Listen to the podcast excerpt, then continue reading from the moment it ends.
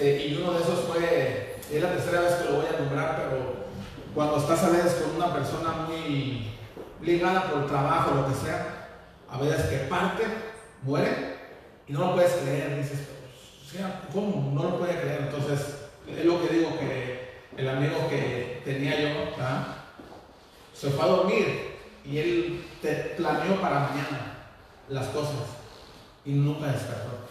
Entonces, son cosas que nosotros estar aquí es, gloria a Dios, gracias a Dios que nosotros estamos una oportunidad más, ¿verdad? Entonces, estamos aquí, es una gran bendición.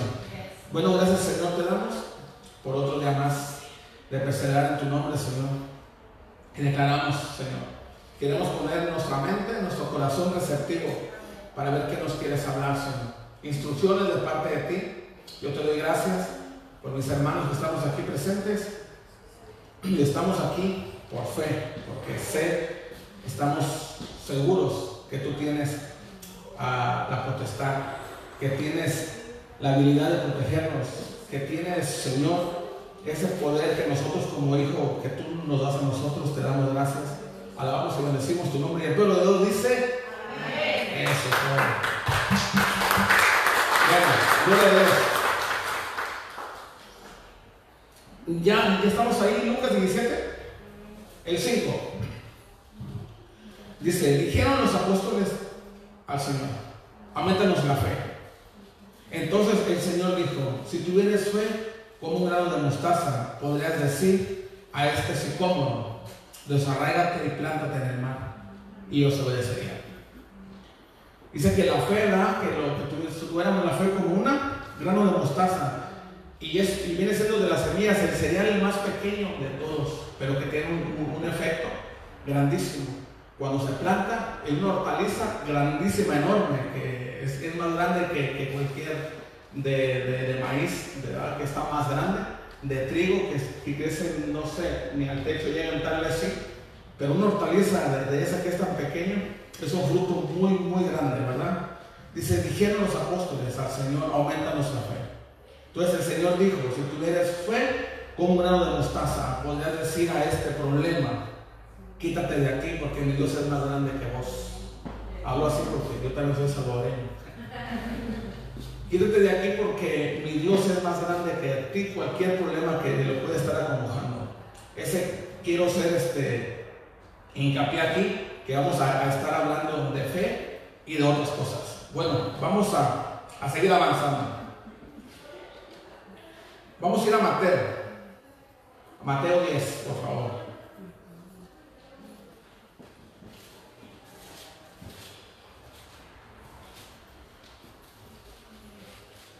Mateo 10, vamos a empezar desde el 1 y nos vamos a ir brincando así. Dice, entonces llamando a sus doce discípulos, les dio autoridad sobre los espíritus inmundos para que los echase fuera y para sanar toda enfermedad y toda dolencia.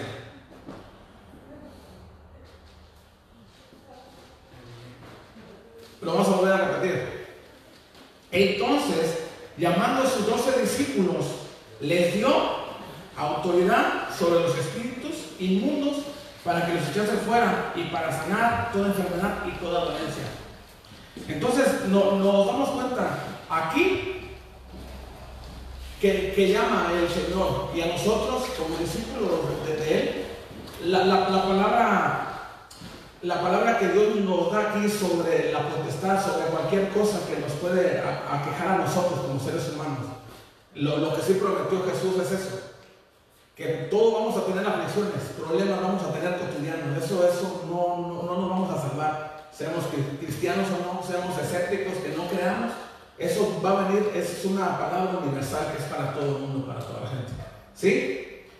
Dice entonces, llamados sus dos discípulos, les dio autoridad sobre los espíritus inmundos para lo que se echase fuera y para sanar toda enfermedad y toda dolencia.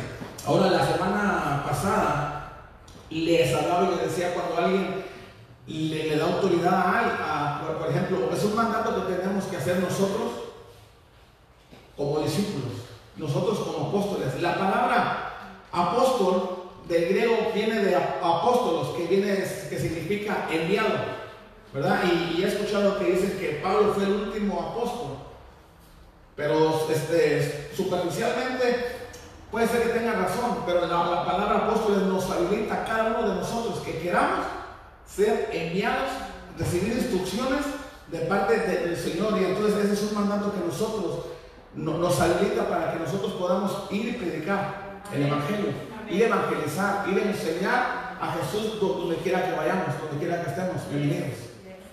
¿Verdad? Entonces, eso, es algo que, que, podemos tener. Entonces, ¿quién nos está habilitando? ¿Quién nos está dando esa potestad, esa autoridad? El jefe, Jesús, Dios. Entonces, cuando usted se encuentre en, una situación espiritual, entonces, como le, decía la, semana pasada, que no vamos a actuar nosotros con la mente, ¿verdad? Con el razonamiento, porque es algo que vuela la mente, que, está por encima de lo natural. Es sobrenatural, está por encima de lo que es lo natural. Si, si vemos una visión, algo está sobre lo natural, porque no, o sea, no, lo podemos percibir porque está por encima de nuestras capacidades de lo que estamos viendo con, nuestros ojos físicos, ¿verdad? Entonces, cuando el Señor nos dio, nos dio autoridad todos nosotros, todos tenemos una porción de fe, ¿verdad? En este, el, apóstol Pablo ahí en Romanos 12 me, me, parece que él habla, que dice que nos da, que nos da la fe a todos, pero no dice cierta fe a cada uno de nosotros. La fe nos no las da a todos. El detalle es de que no, la, sabemos, no la podemos, no la sabemos este, activar. Pero la porción de fe está en cada uno de nosotros. Y, eso lo, vamos a ver, a ver. Quiero, porque todo esto es basado en la Biblia. Amén. Amén. Así de que nada es que invento de nadie. Romanos 12.3. ¿Qué es lo que dice el manual de la humanidad que viene siendo la Biblia?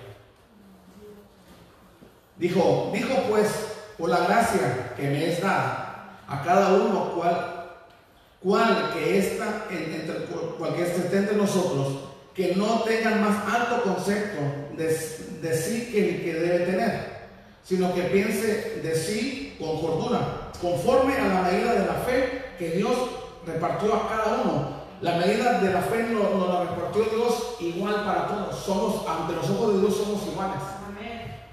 Quien, quien decide actuar en fe es quien está activando la fe, que se la está creyendo lo que Dios le dijo.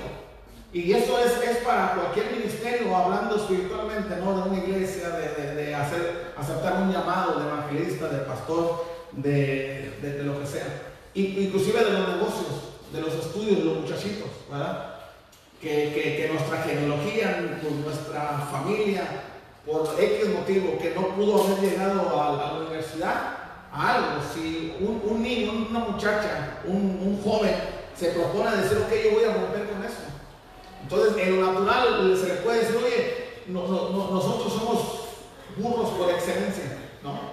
Podemos decir, nosotros no, hemos pasado a un nivel este, más, más allá, ¿no? De, o sea, quiere decir que tú tampoco puedes llegar. Entonces, si la persona se aferra y dice, y dice, ¿sabes qué? Yo voy a demostrar que yo puedo.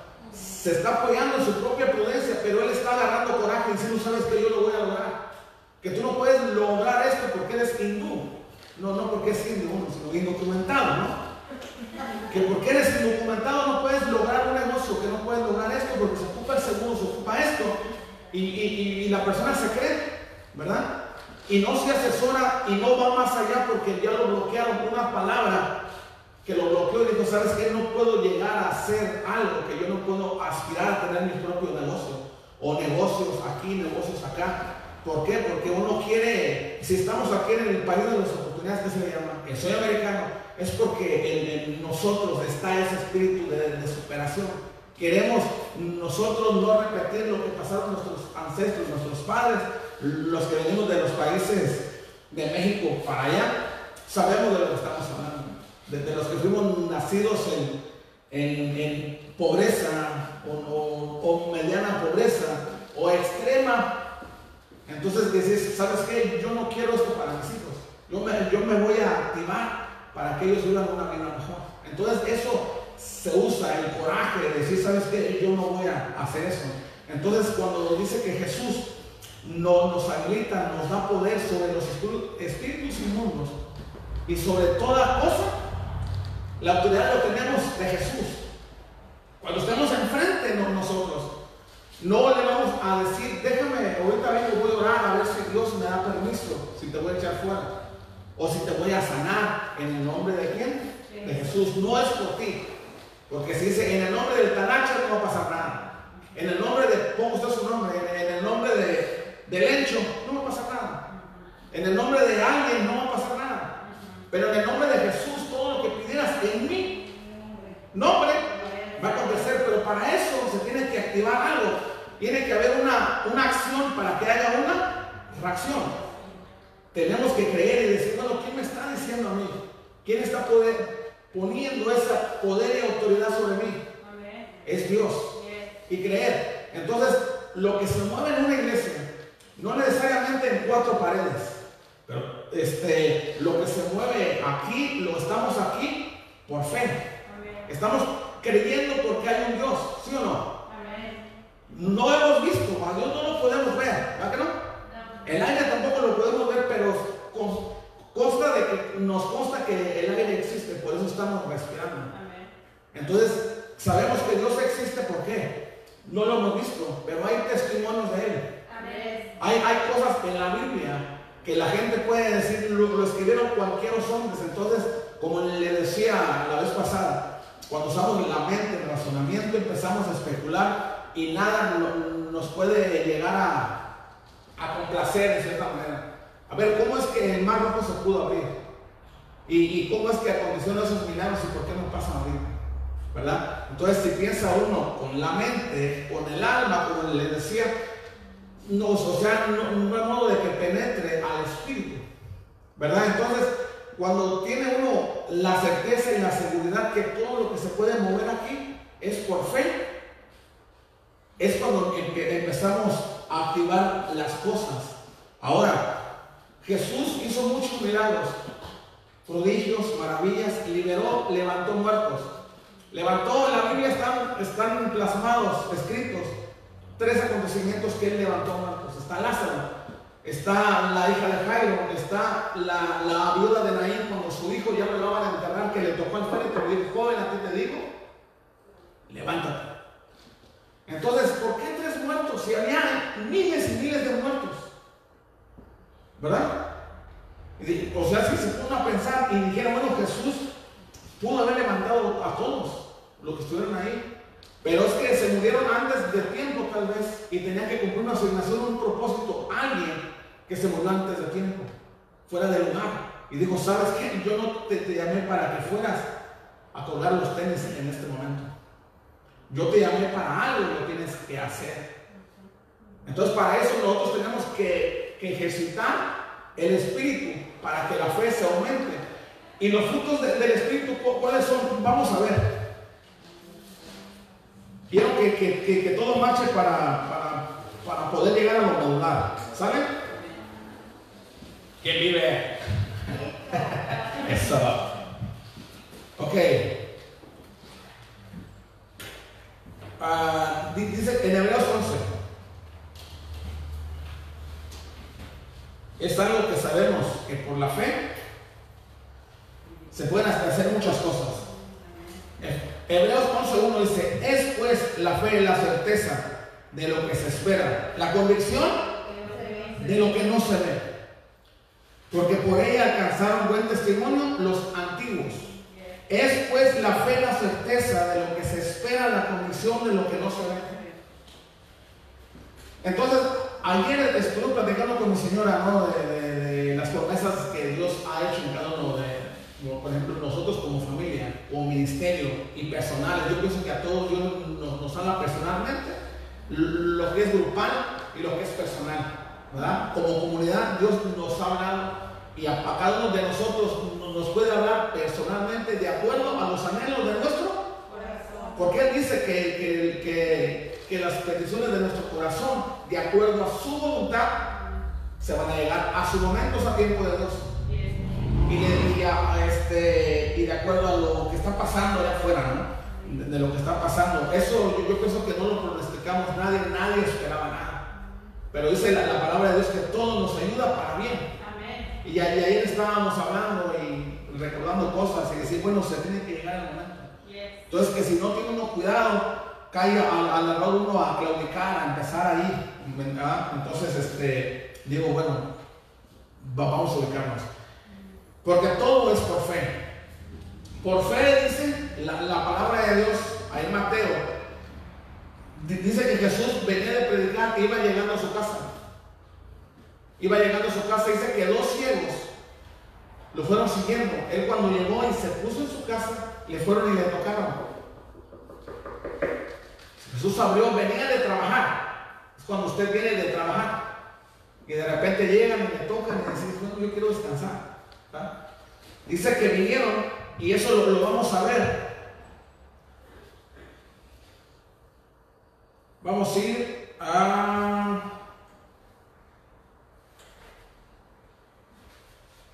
A Mateo 9:29, por favor. Mateo 9:29. Y, y los que no, no, no tenemos Biblia, ahí lo podemos ver, ¿sale?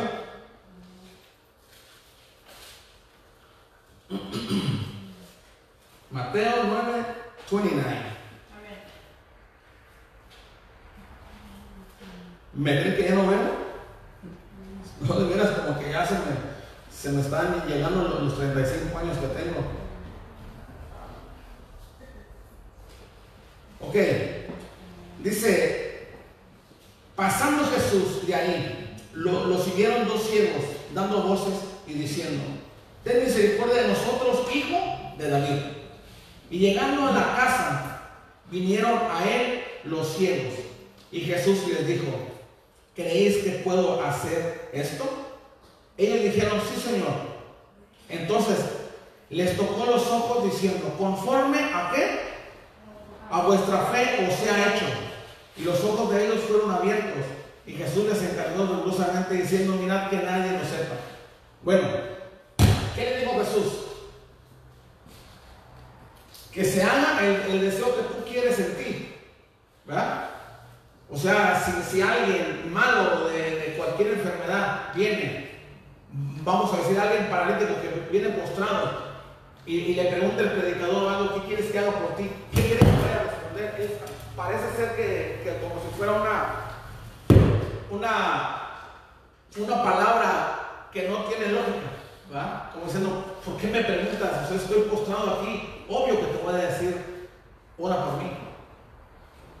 Entonces, lo que le dijo Jesús a estos hombres, una, tuvieron la fe para buscarlo Buscaron en el Google, tal vez, o en el Google le pusieron dónde vive Jesús y le dio la dirección. Entonces ellos, ciegos, dos compañeros, agarrando con su palito, iban buscando dónde estaba Jesús. Jesús ya estaba en su casa. Fueron y le tocaron y le dijeron, ¿qué quieres que haga por ti? Obvio, que recobre la vista. ¿Crees que yo lo pueda hacer por ti? Y al recobrar la vista es porque ellos creyeron en, que realmente Él lo podía hacer. Pero la fe de ellos fue lo que los, habilitó que pudieran ver. No fue la fe de Jesús. Jesús, ¿qué preguntó Jesús? Pasando Jesús de ahí, siguiendo los ciegos, dando voces y diciendo, ten misericordia de nosotros, hijo de David. Y llegando a la casa vinieron a él los ciegos. Y Jesús les dijo, ¿creéis que puedo hacer esto? Ellos dijeron, sí, Señor. Entonces ellos tuvieron esa fe de ir a buscar. Tuvieron que, que, que tener, e inclusive llamarlo sacrificio. Una persona vidente, que la, palabra correcta es ciega. La, palabra, la, palabra correcta es ciega, aunque se escuche mal, pero eso es ciego. Entonces tuvieron que ir, a hacer el sacrificio de ir a buscar a Jesús. Y Jesús, él, tiene misericordia, Él tiene amor, pero Él nos demanda que nosotros tenemos que hacer algo, habilitarnos a nosotros mismos, llegar aquí para escuchar eh, instrucciones de parte de Dios, qué es lo que quiere Dios. Para eso está la Biblia. La Biblia está llena de testimonios, está llena de vivencias que nos habilita a nosotros después de dos mil y fracción de años, inclusive el Viejo Testamento, más de cuatro mil años atrás, y todavía es efectiva en este momento. ¿Por qué? Porque la humanidad no hemos cambiado. La palabra de Dios nunca va a pasar. La palabra dice sí o no. Entonces, la, Biblia no, no, puede ser un libro obsoleto. O sea, algo que pase de moda. Porque todo cambia, pasan modas y modas, modas y se repiten porque, porque ya no hay mente de, qué más hacer.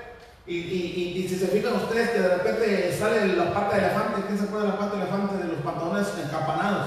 que en nuestros tiempos nuestros abuelos lo usaban. Y, de repente puede decir, bueno, eso lo usé yo hace 70 años atrás, me dijo, yo, ¿tú qué? No, es que volvió la moda otra vez. O sea, va rodando nada más. El sistema va rodando. Entonces, quiere decir que la gente por ahí que dicen a alguien importante que esto es un libro obsoleto que ya pasó de moda. Pero déjame decirle que no, no pasa de moda, ¿por qué? Porque nosotros seguimos pensando igual como pensaron cuando Jesús estuvo aquí en la tierra. Hubo religiosos, hay religiosos ahorita. Hubo oposición, hay oposición. Hubo envidias, sigue habiendo envidias. Que los hermanos que se están matando por una herencia que, se escucha inclusive en, nuestro, en nuestro hogar, en nuestra familia, sigue pasando lo mismo. Que se levantan padres contra hijos, hijos contra padres, y que un hermano mató a otro hermano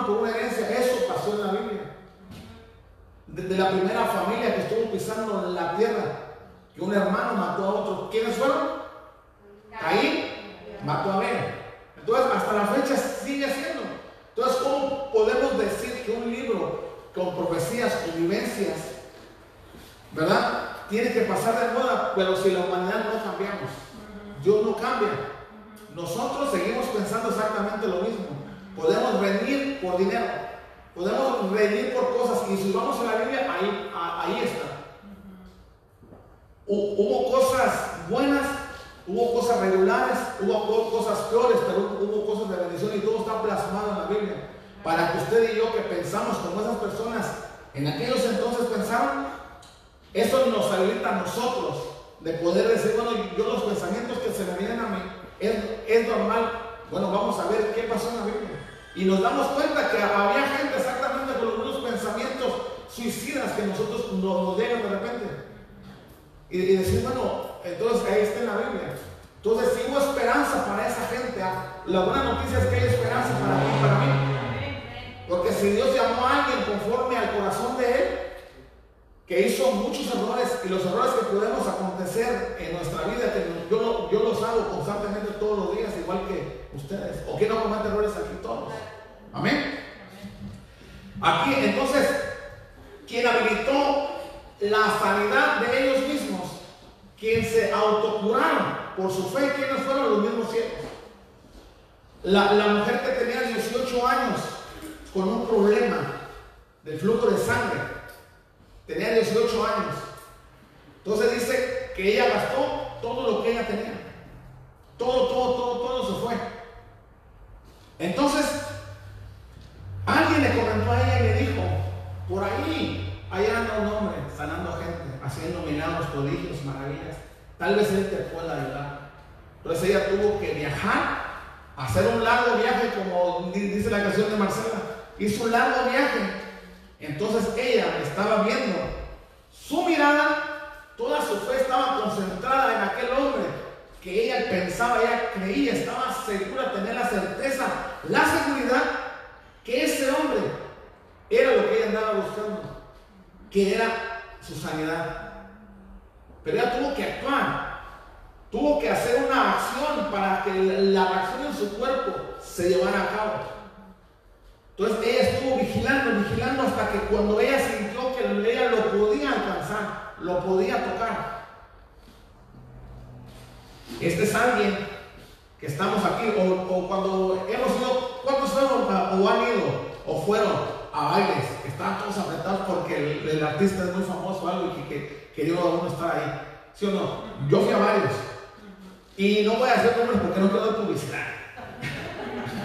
Entonces queremos estar lo más cerca a la tarima y la tarima está muy alta, pero no puede uno que anda ahí brincando para tocar a la persona que, que se ve inalcanzable y por tocar se sienta, no toqué, no toqué, y no se quiere la voz ni las manos, ¿sí o no?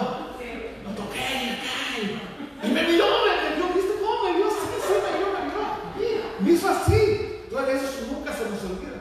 Porque hay un anhelo en nuestro corazón que queremos ir que alguien nos haga caso. Y aunque sea esa persona, ¿no? Entonces ella estaba viendo a Jesús algo similar. Porque ella le, le, le hablaron de él maravillas. Entonces ella escuchó y dijo, ¿sabes qué? A lo mejor fue con alguien a pedirle dinero prestado. Porque dice que ella malbarató todo, gastó todo, no tenía nada más. Porque ella no es que no confiaba en Dios, pero no se le había llegado la noticia porque alguien no había hecho el trabajo de hablarle de ese Jesús. Y su, fortuna se fue y se quedó así. Y traer uno de aquí. Y quedó así, con, las bolsas vacías.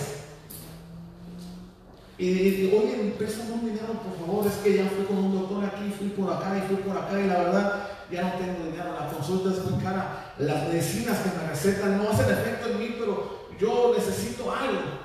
Estoy desesperada porque este flujo me está azotando. Dice que era un azote que tenía en su cuerpo. Entonces llegó el grado de que llegó yo creo alguien a pedirle prestado y le dijo, ¿sabes qué? Te tengo una mejor solución. Se dice, se cuenta y se procura que en tal lugar hay un tal Jesús. Que yo he escuchado que dicen, que dicen. Entonces por dichos de la gente se fue corriendo la voz. Y ella tuvo fe para creer y decir, a lo mejor ya no tenía opción. Ya, ya no tenía opción porque no tenía dónde echar mano de dinero ni sus, a, lo mejor a, sus familiares ya les debía mucho dinero y no le quisieron prestar. Y llegó a la persona adecuada que le habló de Jesús y le dijo: Yo no puedo prestar, no, no tengo oro ni plata, como dijo Pedro. No tengo oro ni plata, pero lo que sé te voy a decir. Se dice que Jesús hace esto, hace milagros, hace esto. Ve, no pierdes nada. Y ella pudo haber dicho, ¿sabes qué? Sí es cierto. Mi matrimonio puede estar deshecho, se me, se está desboronando. Y, si me dicen, ¿sabes qué? Busca a Jesús, busca a Dios, ve a la iglesia. Cambia de parecer, cambia tu mentalidad. Si en 30 años no han funcionado las cosas, no van a funcionar después de más años más. Entonces, ¿por qué queremos buscar a Jesús? Porque hemos escuchado testimonios de alguien que Jesús sigue siendo efectivo y va a seguir siendo efectivo, pero la persona tiene que actuar para que haya un resultado. ¿Sí o no? Porque queremos resultados sin actuar. Queremos bendiciones sin merecerlas realmente. Queremos buscar algo sin, o sea, queremos hallar algo sin buscarlo. Queremos que, que nos caiga todo, no, no va a acontecer así. Tenemos que nosotros que reaccionar a una acción que nos está aconteciendo. ¿Cómo vamos a, a acontecer de una reacción? Señor, Humanamente cuando nos llega algo, si este, me entienden, o sea, la, la primera reacción es que les quieren daño, ¿no?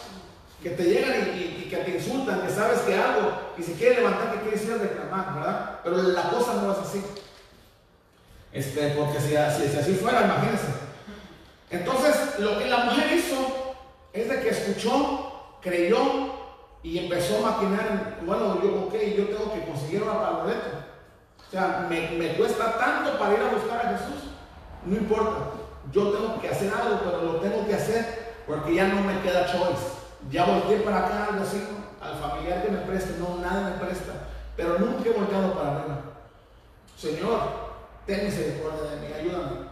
Y el Señor va a tener el control. Entonces ella entendió eso. Y fue.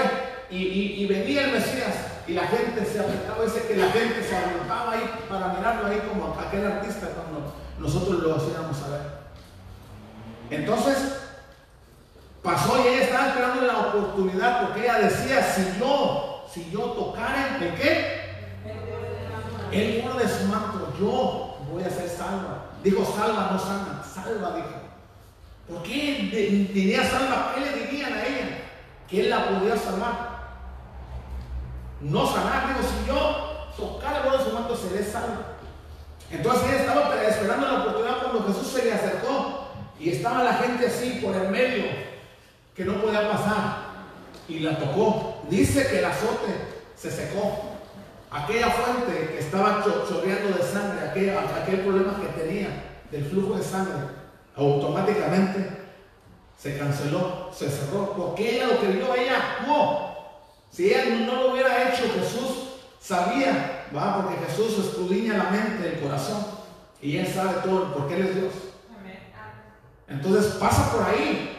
Cuando Jesús, el Nazareno, pasa por ahí, no tiene que accionar, tiene que subirse, si todo chaparrito. Está bien, eso le, le, pasó a Saqueo. ¿Verdad? Que viene el Señor. ¿A quién me, le suben el cogote? ¿A quién? Nada, pues ¿cómo? No. Hágalo, no va a subir. Tiene uno Pilas. Usar la creatividad. ¿Qué hago? A mí no me importa lo que la gente diga. Y estamos hablando que era un hombre rico, millonario. Trabajaba en el IRS. Era recaudador de impuestos. Si, imagínense ahorita en la actualidad que alguien se sube a un árbol para ver a Jesús. Qué vergüenza. Es una pena. Y más que si, por ejemplo, que si son, son mujeres y, las nalgas, la falda, ¿cómo se, ¿cómo se va a subir? O el hombre con el traje y todo eso se le va a ensuciar. Pero él dijo, ¿sabes qué? No me importa.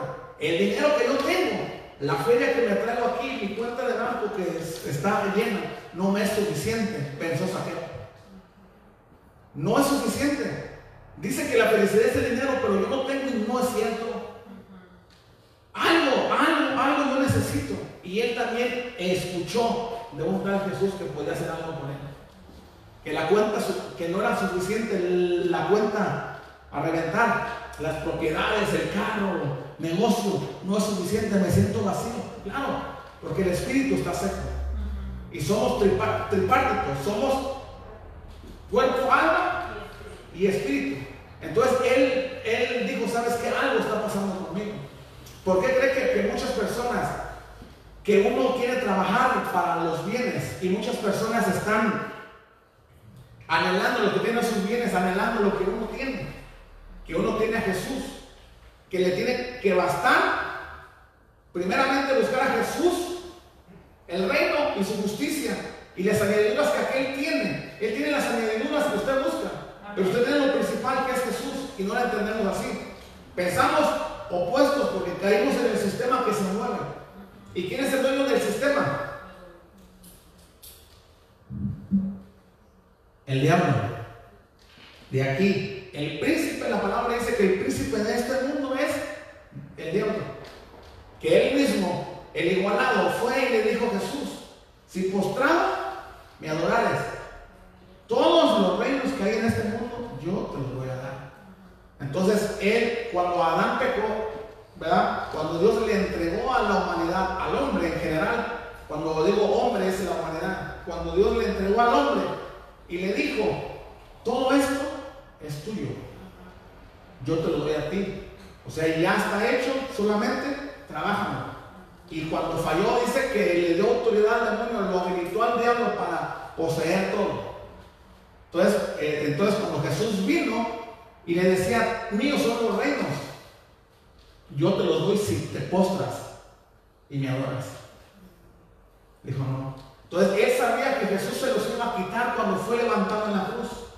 Dice, consumado es, volví a recobrar esas llaves. Cuando dio esas llaves, le digo, a ti te voy a dar esas llaves, sobre ti voy a fundar la iglesia. A Pedro. ¿Verdad? Entonces son, son, son cosas que de repente no las pensamos de la manera... ¿Por qué? Porque son cosas invisibles. La fe es algo que no se ve. Lo acabamos de leer. Que lo que está enfrente de nosotros es lo que vemos. Por, ejemplo, en mí o en usted, su cónyuge, su familia, hijos, hermanos, X, etcétera, podemos decir, bueno, tú no, la verdad no avanzas en el Evangelio, pero para Dios sí avanzas si eres nación santa, eres justo, eres poderoso, te, dio, te doy potestad, poder y autoridad. Y en la casa nos, pensamos y nos decimos que no somos nada en Dios. Y siendo que el mismo Dios, el mismo Jesús nos dijo, a ti te doy poder y autoridad sobre los demonios. ¿Sí o no? ¿Por qué? Porque estamos usando los ojos físicos y no estamos usando los ojos de la fe. ¿Sí o no?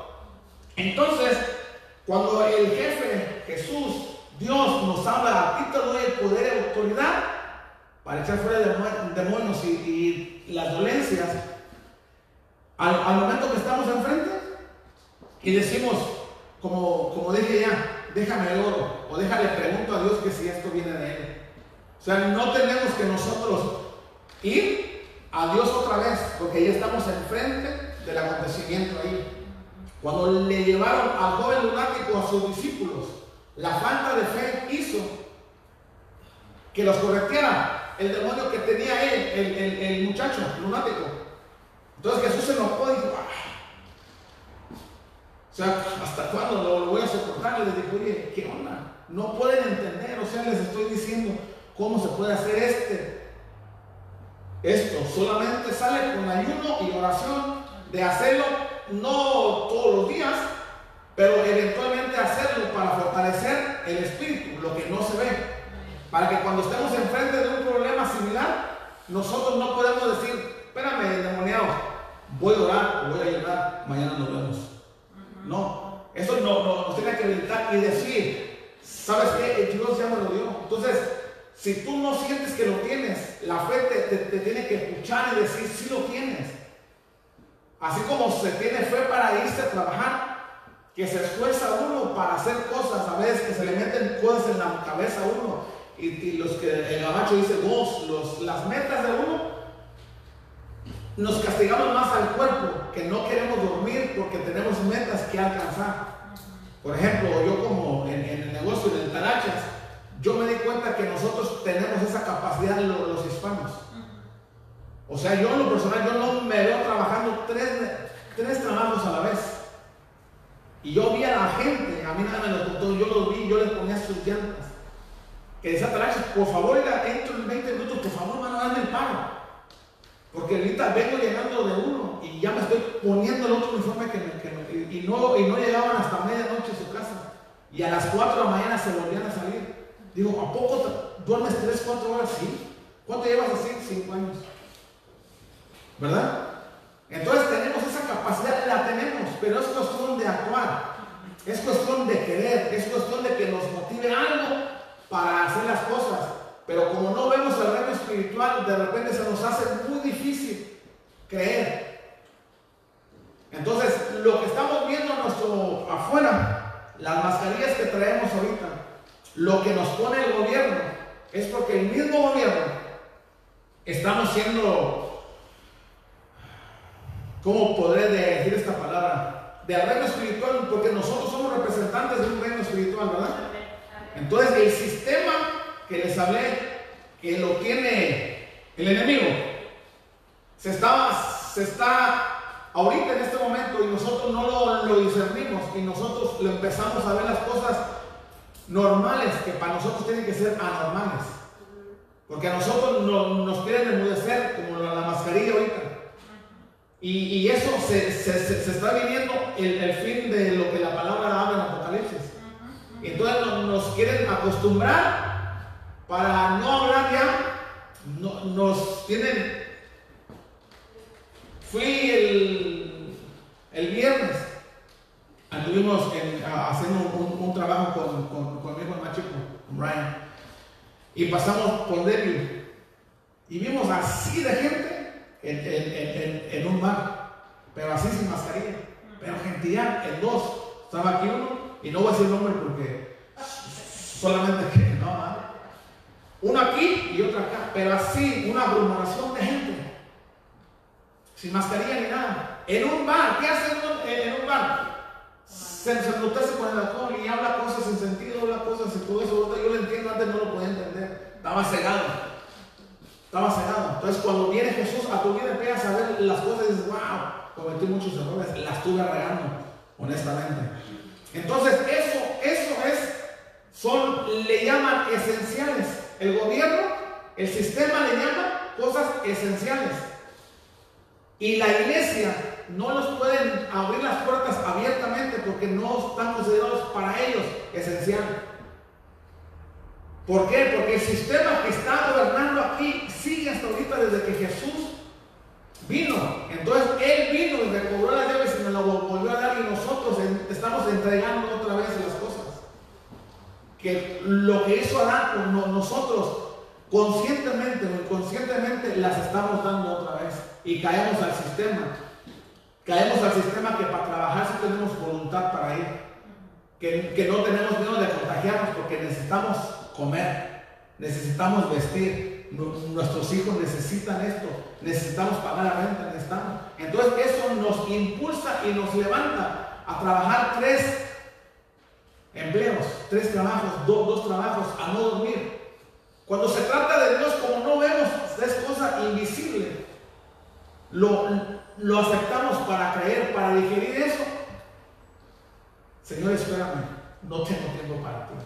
Y siendo que cuando Jesús dijo, cuando le preguntaron a Jesús, ¿cuáles son? ¿Cuál es el mejor y grande mandamiento? Había diez mandamientos. Si no me lo creen, vamos a ir a Éxodo. Porque luego como que me miran así como raro, ¿no? Vamos a ir a Éxodo, por favor. Están muy serios ¿Qué pasó? ¿Todo bien? Éxodo 20, por favor. Éxodo 20. Entonces, los diez mandamientos se resumen, que, se habló la, semana pasada, lo resumió en cuántos? ¿Y eran cuántos? Diez mandamientos. Entonces, analizando los diez mandamientos y yo, y yo, yo pienso y digo, bueno, ¿por qué se resumieron en, en, dos? Si, son preguntas de la ciudadanía, ¿cuántas preguntas son? Entonces, imagínense que diga, de 100, dame 5, dame 2. Gloria a Dios, aleluya. Y salía la uno, ¿sí o no? En el DMV del librito de cuando uno le llega a la computadora y está pregunta y pregunta, que dijera, contéstame dos nomás. ¿Se pone uno contento, sí o no? Entonces Jesús lo, mismo, de los diez mandamientos, lo resumió solamente a dos. Y, vamos a, analizar por qué. ¿Por qué? ¿Verdad? Le preguntaban a Jesús, los que siempre querían tentarlo, los que siempre querían ridiculizarlo, que querían, le preguntaban palabras capciosas. Y le preguntaban, a ver, Señor, cuando le preguntaban del divorcio, le preguntaban de pagar impuestos, le preguntaban acerca de muchas cosas para que el gobierno, porque ellos pensaban que como rey, él, el Mesías, que iba a, ser revolucionario, a pelear con fusil, con la espada, pero dice, no, mi reino no es de este mundo, yo vengo a pelear una guerra espiritual, no física. Entonces, dice así, ¿ya están en Éxodo 20? Amén. Ok, dice, yo soy Jehová tu Dios que te saqué de la tierra de Egipto, de casa de servidumbre. No tendrás dioses ajenos delante de mí. No te harás imagen ni ninguna semejanza de lo que está arriba en el cielo, ni abajo en la tierra, ni en las aguas debajo de la inclinarás a ellas, ni las honrarás, porque yo, ¿quién está hablando ahí? Porque yo soy Jehová tu Dios, fuerte, celoso, que visito la maldad de los padres sobre los hijos hasta la tercera y cuarta generación de los que me aborrecen. Y llamo misericordia a millares a los que me aman y guardan mis mandamientos. Si lo entendemos, ¿estamos bien hasta ahí? Es clara la palabra, ¿no? Sigue diciendo, no tomarás el nombre de, de Jehová tu Dios en mano, porque no, no dará por inocente Jehová al que tomare su nombre en vano. Esa es otro mandamiento. ¿Allá van? ¿Cuántos van?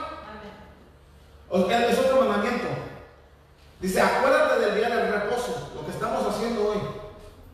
Que venimos a escuchar palabra de Dios es para santificarlo, ¿ah? Y, vamos a ir al, al 12. Honrarás, honra a tu padre y a tu madre, para que tus días se alarguen en la tierra que Jehová tu Dios te da.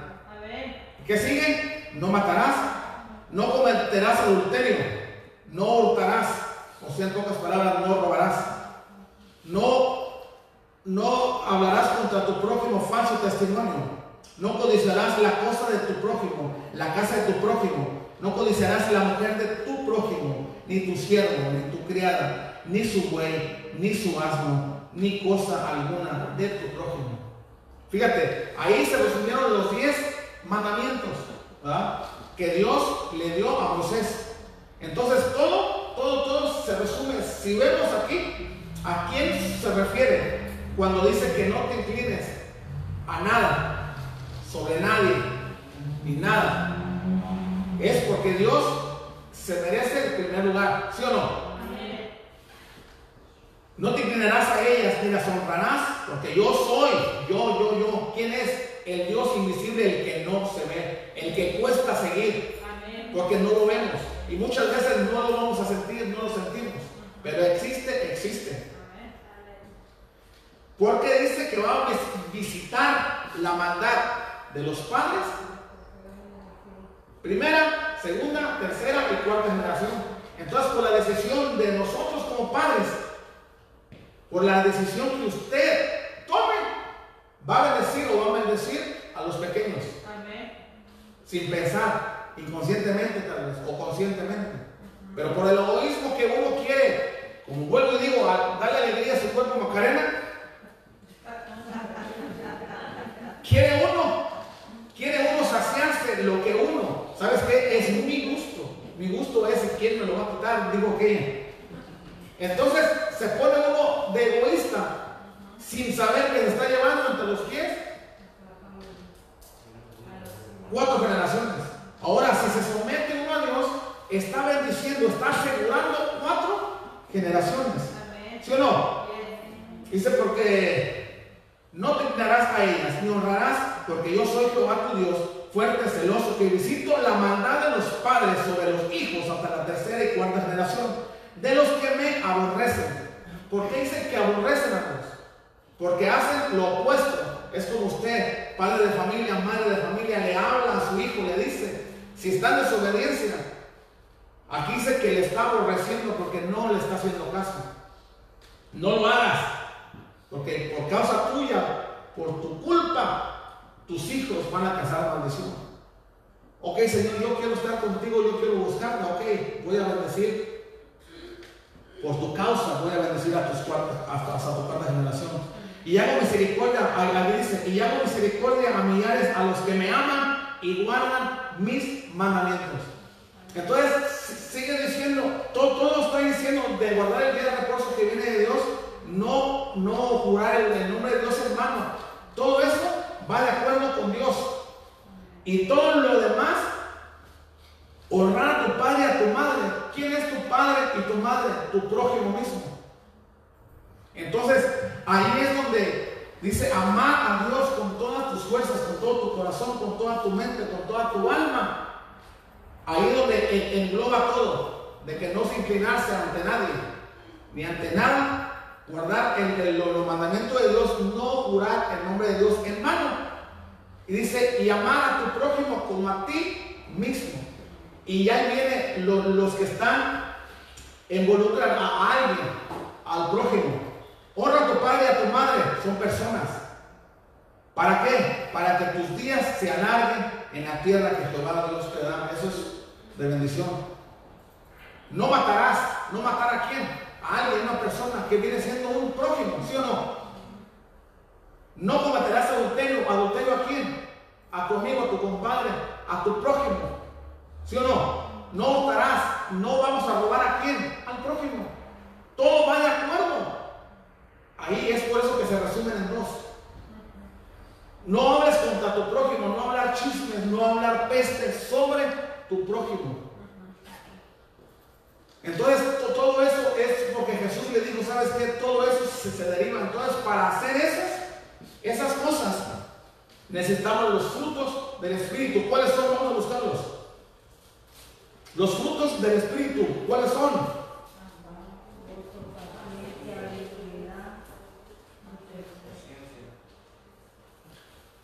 Paciencia,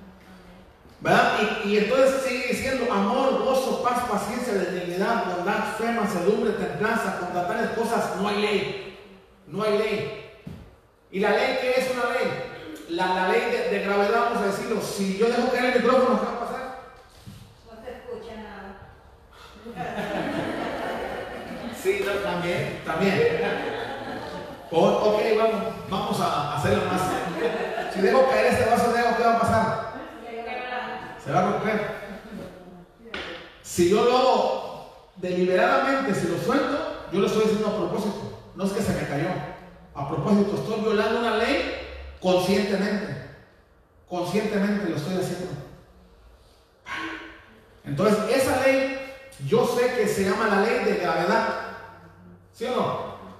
La ley de gravedad. Cuando uno pasa una ley, ya, ya sea de tránsito, hay consecuencias. ¿Va a haber multas? Sí. ¿Por qué? Porque estás violando una ley. Y lo que Dios habla, las leyes de Dios, los mandamientos de Dios, ¿qué creen que son? Leyes. O sea, la ley que nosotros como seres espirituales de amor, gozo, paz, paciencia, dignidad, bondad, fe, mansedumbre, templanza, eso es una ley que nos habilita a nosotros, porque el Espíritu demanda de esto. Entonces, esa es la lucha que vamos a tener toda la vida mientras estamos respirando. Toda la vida vamos a estar luchando en contra de todo esto. Amén. El Espíritu nos demanda eso. Pero la carne nos demanda otra cosa. Porque la carne pertenece a la maca arena y el espíritu pertenece a Dios. Entonces dice que hay una lucha entre sí. El cuerpo es ah, otra vez. Hoy, pero no. Entonces dice, más el fruto, el amor. vamos a ir a ver, a seguir en la palabra.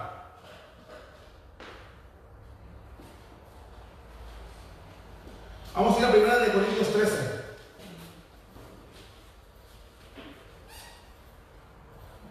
¿Qué, qué cree que usted viene siendo más grande aparte de, los frutos del Espíritu? ¿Qué viene siendo más grande? ¿La fe? La, fe, podemos creer algo que no vemos y nos podemos mover algo y tenemos fe puesta en algo que no lo tenemos que hacer. Por ejemplo, hay gente que dice que tiene fe en cierta, en algo o en alguien. Te perdí la fe, dice uno. Sea, la confianza que yo tenía en ti ya la violaste y ya no más. No more, dice el gabacho. Y estamos en 1 de Corintios 13, 13. Y ahora permanece la fe, la esperanza y el amor. Estos tres, pero el mayor de ellos, ¿cuál es? ¿Cuál es? Ok, dice, ahora permanece la fe, la esperanza y el amor. Estos tres son claves, pues. Pero el amor de ellos es, el mayor de ellos es el amor. O sea, todo se tiene que venir de acuerdo al amor. Y el amor lo podemos derivar de acuerdo a quién tenemos enfrente. Está nuestro hijo enfrente, uno lo va a amar como hijo. Está la mujer enfrente de uno, la va a amar como mujer. El prójimo así, así, debidamente. A veces queremos, queremos amar a gente como vamos a Dios y no se puede. No se puede porque a Dios se le tiene que amar por lo que es. A Dios se le tiene que amar porque Él es Dios, no por lo que me puede dar, no por conveniencia, no porque si yo amo a Dios te voy a dar esto. Si vienes a la iglesia te vamos a regalar esto y esto, esto para motivarte.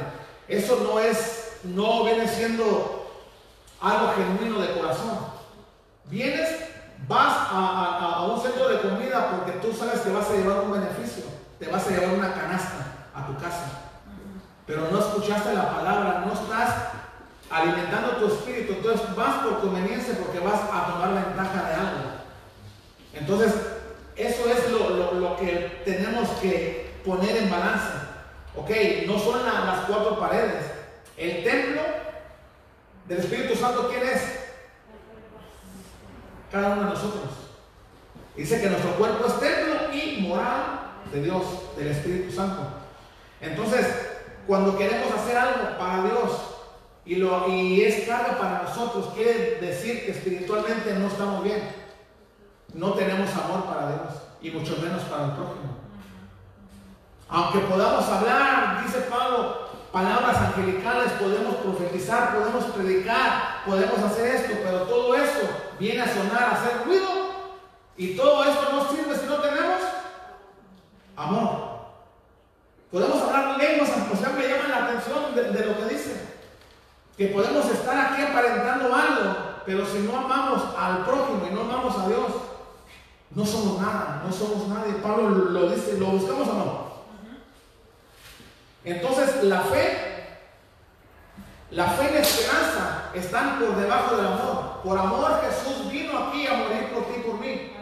Por amor, el Padre le dijo, hijo, levántate de tu trono yo sé que estás a mi derecha, estamos aquí, pero alguien tiene que hacer un sacrificio. ¿Y qué crees te tocó a ti? Vas a tener que ir a la tierra y nacer como cualquier otro mortal, en pañales. Imagínense Dios en pañales. Y, Dios no vino a violar esa misma ley que Él mismo este, hizo. De decir Jesús ya aventarlo con toda la sabiduría. No, Jesús tuvo que nacer y donde nació, en, en algo en un pesebre. Digo, si, si nos analizamos las cosas, si Dios dice, mía es la tierra y su plenitud y en, en, los que en él habitan, o sea, eso nos incluye a ti y a mí, nosotros tenemos, pertenecemos a Dios, nos guste o no, no es una opción, es algo que ya está ahí. Y tú vas a decidir con tu libre albedrío si lo vas a creer o no. Pero de que la palabra de Dios dice, mía es toda la tierra y toda su plenitud, el mundo y en el habitan. Entonces, como la propiedad de Dios estaba siendo manipulada por el enemigo, digo, tienes que ir, hijo. Tienes que ir a la tierra, porque tanto yo amo al mundo que te voy a mandar a ti. A mi hijo unigénito tienes que ir a morir. Entonces, al momento de que él vino aquí, él vino y lo que fue movido por amor. No fue ni por misericordia.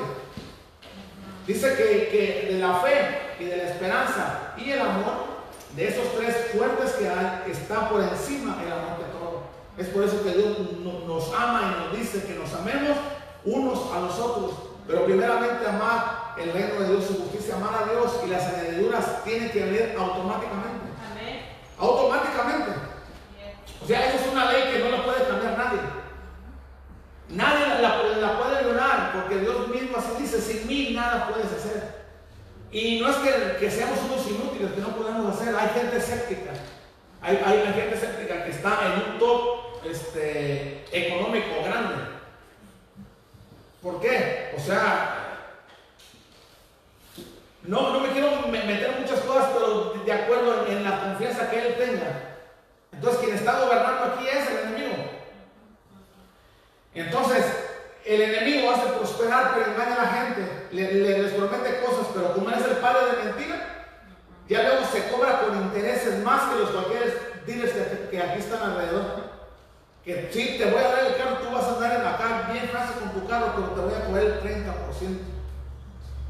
Es caro, ¿sí o no? O sea, el glamour que puedas derrochar acá, crucing en tu carro acá, pero estás pagando un alto precio, el 30, el 40%, por querer traer un carro de agencia y que se vea nice, que te veas clean, que, te veas para la foto acá, para, que te pones tu carro así, pero te está costando un ojo de la cara. Pero quiere estar ahí, A- así es el mismo el enemigo. O que te voy a prosperar, te voy a hacer esto, te voy a hacer esto, te voy a dar si postrado me adorares. Eso mismo que le quiso aplicar a Jesús, se lo aplica a la gente. Que se hace el pacto con el enemigo y les promete y sí les da. Pero el precio es alto. Lo que se tiene que pagar es alto y ya no hay vuelta de hoja. Cuando ya se abandona desde la materia el alma, el espíritu, pum, y se va cada quien a su, donde pertenece, de acuerdo con quién se van el pacto. Entonces, yo, yo con esto yo los quiero dejar. De este, y, quiero que mi señora pase aquí. Que nosotros, como seres espirituales, porque somos seres espirituales en un cuerpo, entonces no, nosotros tenemos que ver cuáles son las leyes de Dios y acatar esas leyes como acatamos la- las leyes de, este, tránsito aquí. Las leyes sanitarias que estamos aquí todos con mascarilla porque queremos aca- acatar leyes y hay consecuencias y vemos las estadísticas, cuántos muertos hay y decimos que esto es real, porque la gente se está muriendo, Dios es real también. Y porque como no podemos ver las cosas invisibles, creemos que "Ah, that's okay. yo puedo violar esa ley las veces que yo quiera y no es así. Entonces, la tierra existe, la tierra existe por el mundo espiritual, por el mundo invisible. Cuando Dios hizo la tierra, la, entonces, la tierra material, lo que podemos ver, lo que podemos tocar, existe por la cosa que no se ve. Así es la fe. La fe no se puede ver. La fe, y ni Dios te puede, tú no le puedes decir a Dios, Señor, como dijeron los discípulos, aumentanos la fe. No lo puedes decir.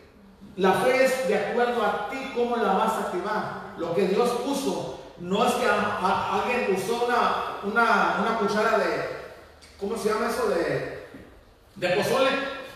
¿Cuánto la conocen? Una cuchara, una cuchara de pozole. ¿Sí o no la conocen? Levanta la mano pues. A, a alguien con, fe que le digo, ok, a ti te, voy a dar una cuchara de pozole y, y, y aquí una sopera de esa. A ti una o, con una gota, un gotero, un- una gota de fe, pum, y a ti te voy a dar, te, te voy a servir con la cuchara grande, con la pozolera. No, a todos nos puso la fe igualito, pero de acuerdo a nuestra necesidad de nosotros, lo que queremos a corto y a largo plazo en fe, de acuerdo a cómo lo activemos, que eso es lo que va a venir a nuestras vidas. Recuerden lo, lo que dije cuando yo estaba en el Talachas, yo miraba a la gente, yo, yo, yo sé que tienen la capacidad de no dormir, tienen la capacidad de, no dormir, estar cansada y, y piensas es mis hijos, la renta, y eso te impulsa a trabajar más. Y caemos en el círculo vicioso. Y nos vamos haciendo viejos y no salimos de ese círculo vicioso. Y las fuerzas nos empiezan a fallar. Las fuerzas nos empiezan a faltar. Y ya no podemos rendir lo que rendíamos cuando teníamos 20 años. Ya que a los 40 y empezamos así que, que el nervio céntrico. Y de repente vamos así. Y no puedo faltar. ¿Por qué? Porque no me lo permite. No puedo estar un día sin trabajar porque si no me atraso. Y ahorita descubrimos que estando encerrados por meses y aún aquí estamos aquí. So, eso nos demuestra a nosotros que eso está en la mente nada más. Que Dios dice, yo te voy a sustentar con mi diestra. Entonces, lo, lo tiene uno que aplicar y accionar la fe, decir, yo lo voy a creer. Porque aquí dice, yo Jehová te voy a sustentar. Yo Jehová no quiero que hagas esto. Yo Jehová. O sea, ¿quién está poniendo la ley? No es el gobernador de California. Que no, no, nos quiere ver reunidos aquí. Y que un bar esté abierto. Y disculpe la, la palabra, pero es una estupidez, ¿sí o no? Es una estupidez. Que, a ver, que el gimnasio es esencial, pero ¿por qué? Para ejercitar el cuerpo, sí, pero yo quiero ejercitar el alma, el espíritu. Necesito ir a la iglesia, necesito congregarme. No es las ideas del gobierno, porque el gobierno nos quiere tapar como estamos ahorita. Tapar la boca. No, no, no, no. Entonces, esto es un ensayo de lo que viene ya después. La tribulación y toda esa onda, esperemos que nada de lo que estamos aquí podamos ver eso. Entonces, ahorita es un ensayo que están enseñando con nosotros, aún nosotros diciendo que somos cristianos y que creemos en Dios, nosotros hemos caído en el sistema de este gobierno. Y, la, y el claro ejemplo está en lo que estamos haciendo aquí. Pero Dios, que dijo que Él nos iba a sustentar, aunque no trabajamos meses, yo no sé cómo Dios le va a hacer, pero Él como Padre de ti de mí, Él tiene el deber pero tenemos que confiar en Él. Él tiene el deber de ver por ti. Pero cuando Él necesito, hijo, hija, necesito esto de ti. Uno tiene que corresponder. El amor de Dios tiene que ser recíproco. Recíproco es que tenemos que devolver. Ok, ok, yo, yo quiero honrarte, yo quiero bendecirte, yo quiero esto, ok, también yo te voy a dar, pero yo necesito que tú le des. Que pasemos. Que pasemos, ok. ¿Por qué quieres tener esto? Yo quiero dar, ok. Pero primero me tienes que dar, no tengo nada, tienes que darme algo. Así es el reino de Dios. Él no te va a dar primero a ver si tú das. Tienes que dar para recibir, recibir y luego dar. Entonces cuando descubres esa ley, dices, ah, y eso es una ley universal, no es para los cristianos nada más. Es una ley universal para la humanidad. Hay gente que descubrió esto dice, necesito, ah, estoy pasando algo, necesito dar a alguien. Y van y dan, y es una ley que no puede ser violada por Dios porque Él les, la, estipuló y dijo, así es. Entonces ve el corazón de la gente y dice, yo peso los corazones. Y tú, a lo mejor no vas a una iglesia, no eres cristiano, pero actúas mejor que muchos que, que están en una iglesia. Entonces, ahí es donde quiere surgir el humanismo. El humanismo es de que se apoye uno, cree en ti mismo y en nadie más. Eso nos desvía a nosotros como cristianos a decir que cree en mí, cree en ti. Tú puedes hacerlo, no necesitas de nadie, cree en ti. Ese es el humanismo. Y eso no nos desvía, es algo bueno, pero no es correcto. ¿Verdad? Porque dice, tú crees en ti.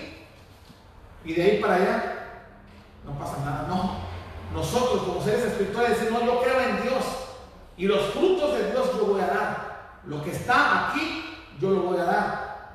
Y, los frutos que podamos sacar de, los tesoros de nuestro corazón, si son malos, vamos a dar cosas malas. Si tenemos los, frutos del Espíritu, si el Espíritu Santo está aquí, vamos a repartir cosas buenas que bendicen y alaban la, gloria de Dios. Bueno, yo con esto yo los ya, ya leo con mi señora, con la pastora. Espero que haya sido de bendición y yo sé que esta palabra a mí me cacheteó, honestamente, porque cuando recibo la palabra literal del cielo, le, cae a uno. Entonces, de lo que estamos platicando con mi esposa ahí, Dios me respondió aquí, ahí, mismo que estaba ahí en la madrugada, orando y leyendo. Y digo, perdóname, Señor. Entonces, aquí estamos, hay que echarle ganas. Este, yo les invito de verdad que, que pongamos nuestra confianza en Dios. La fe y la esperanza está por encima del amor. Amémonos. Amémonos nosotros como hermanos, como cristianos, como ciudadanos, como vecinos, como padres, como hijos. Que Dios me los guarde y nos multiplique en todo lo que haga. Bendiciones.